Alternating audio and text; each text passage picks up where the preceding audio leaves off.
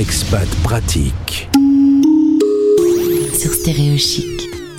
Bon, j'espère que vous n'avez pas trop la dalle parce que là, on va passer un sale moment, c'est moi qui vous le dis. On retrouve depuis une ferme et entouré de cochons selon ses propres dires, Benjamin, le cofondateur de Ma Petite France.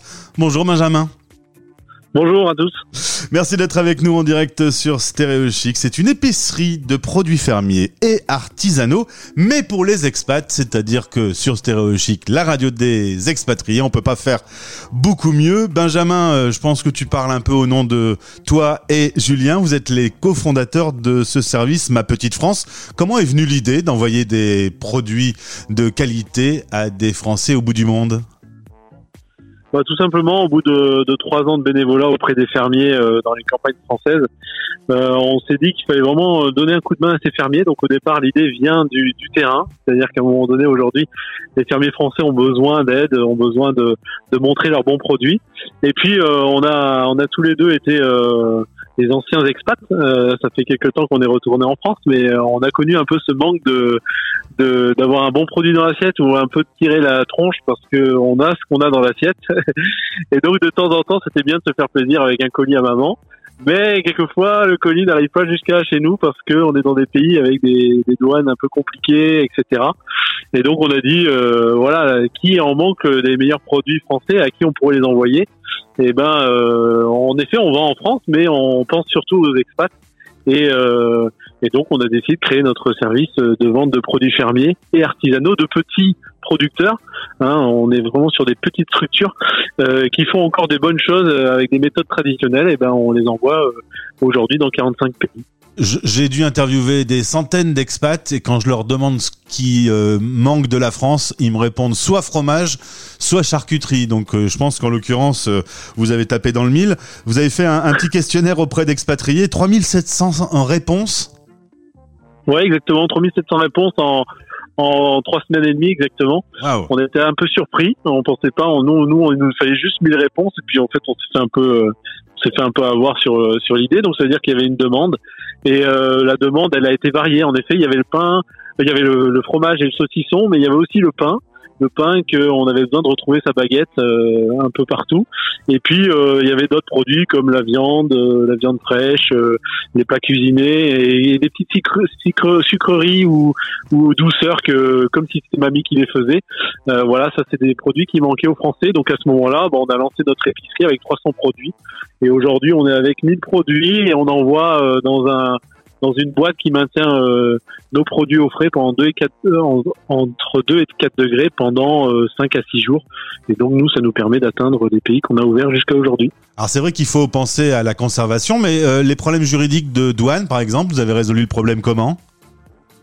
Eh ben, on a résolu en, en, prenant nos meilleures lunettes et en potassant, tout simplement, et donc en étant bien aidé par les services sanitaires français qui signent chacun de nos colis. C'est-à-dire que pour chacun des colis qui partent euh, en dehors de la France, euh, il va y avoir des documents qui vont être euh, joints à ce colis pour que quand ça arrive en douane, et eh ben tous les documents euh, soient transmis au douanier et que euh, ben, bien sûr le, tous, nos, tous nos produits puissent passer les douanes. Alors c'est vrai que dans certains pays, il y aura certains produits que vous ne pourrez pas acheter chez nous, ils sont directement bloqués quand vous mettez l'adresse de livraison. ah. Euh, il y aura certains produits que vous ne pourriez pas avoir. Hein. Par exemple, au Canada, on ne vous propose pas du vin. Euh, au, Japon, on ne vous propose pas de saucisson. Voilà. Mais euh, voilà, on va on va adapter. Aujourd'hui, on a quand même euh, trois quarts de nos produits qui sont euh, commandables un peu partout dans le monde. Alors, excuse-moi, mais pourquoi on peut pas acheter du saucisson au Japon? Parce que le Japon aujourd'hui, ils ont leurs propres règles sanitaires qui sont euh, liés euh, entre autres, euh, ils font confiance un peu aux services sanitaires français, mais pas trop. Et donc ils décident de d'avoir leur propre contrôle. Et aujourd'hui, ils vont contrôler plutôt des grandes sociétés industrielles françaises qui envoient de, des, des saucissons, voilà, industriels. Et les petits fermiers, ça leur parle pas trop au Japon. Donc aujourd'hui, l'agrément européen de nos fermiers ne suffit pas à pouvoir exporter au Japon. Voilà, c'est une règle qui tend à changer hein, parce qu'il y a des accords qui évoluent avec les, ambassades françaises et le gouvernement japonais. Mais pour l'instant, on, on, peut vous livrer tout le fromage que vous voulez, mais pas, mais pas, un, mais pas un ongle de saucisson. Il y a 70 pays qui peuvent recevoir les produits Ma Petite France. Non, aujourd'hui, il y en a 45, mais notre objectif est de, est de livrer 72 pays euh, dans, dans, les prochaines années. On va en ouvrir encore 15 euh, cette année. Euh, le prochain, hier, on a ouvert le Vietnam. Euh, les prochains qui arrivent, c'est le Mexique et la Colombie.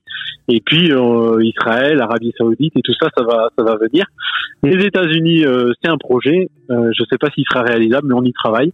Et voilà, il y a certains produits où on a renoncé à envoyer parce que en effet sur certains pays c'est trop compliqué et impossible pour pour nos produits qui sont des produits fermés.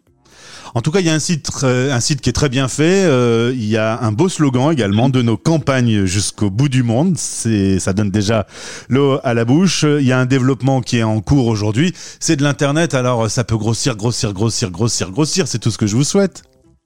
Ouais, ben on espère. Euh, ce slogan, euh, il nous tient à cœur parce que ça a été choisi par par nos clients on a simplement lancé l'idée en demandant aux clients de trouver un slogan et, beaucoup ont dit euh, ce, slogan-là et donc on a retenu ce slogan. C'est eux qui l'ont choisi et je trouve en effet que ça, ça, ça montre un peu l'idée qu'on veut amener, c'est-à-dire qu'à travers notre site, vous achetez pas simplement des produits, vous venez en France, dans, un, dans la campagne, et vous allez pouvoir lire l'histoire de chacun des producteurs et un peu comment c'est fait pour savoir ce qu'il y a dedans et euh, comment, euh, avec les méthodes industrielles, on arrive encore aujourd'hui à euh, industriel, euh, traditionnel plutôt, excusez-moi. on arrive encore à faire, on arrive encore à faire, faire du bon et à, à l'expédier jusqu'à l'autre bout du monde. Et là, tu es justement donc euh, dans une ferme entourée de cochons et, donc future charcuterie. C'est, c'est vraiment la preuve que vous allez sur le terrain et que vous allez jeter pas des, des produits industriels justement. Ouais, exactement. Chacun des fermiers, des artisans qu'on va qu'on, intègre dans notre boutique, euh, déjà on achète leurs produits, on les stocke chez nous. Nous c'est pas Amazon, hein, n'est pas à disposition, c'est pas nos producteurs qui envoient, c'est bien nous qui envoyons tout. Donc on est là pour, diminuer le, les tâches euh, logistiques, commerciales et communication auprès des fermiers qui se ressentent vraiment sur leur travail. Et donc pour euh, bah pour euh, pour vendre des produits, il faut savoir qu'est-ce qu'il y a dedans, qu'est-ce comment c'est fait, quels sont les animaux.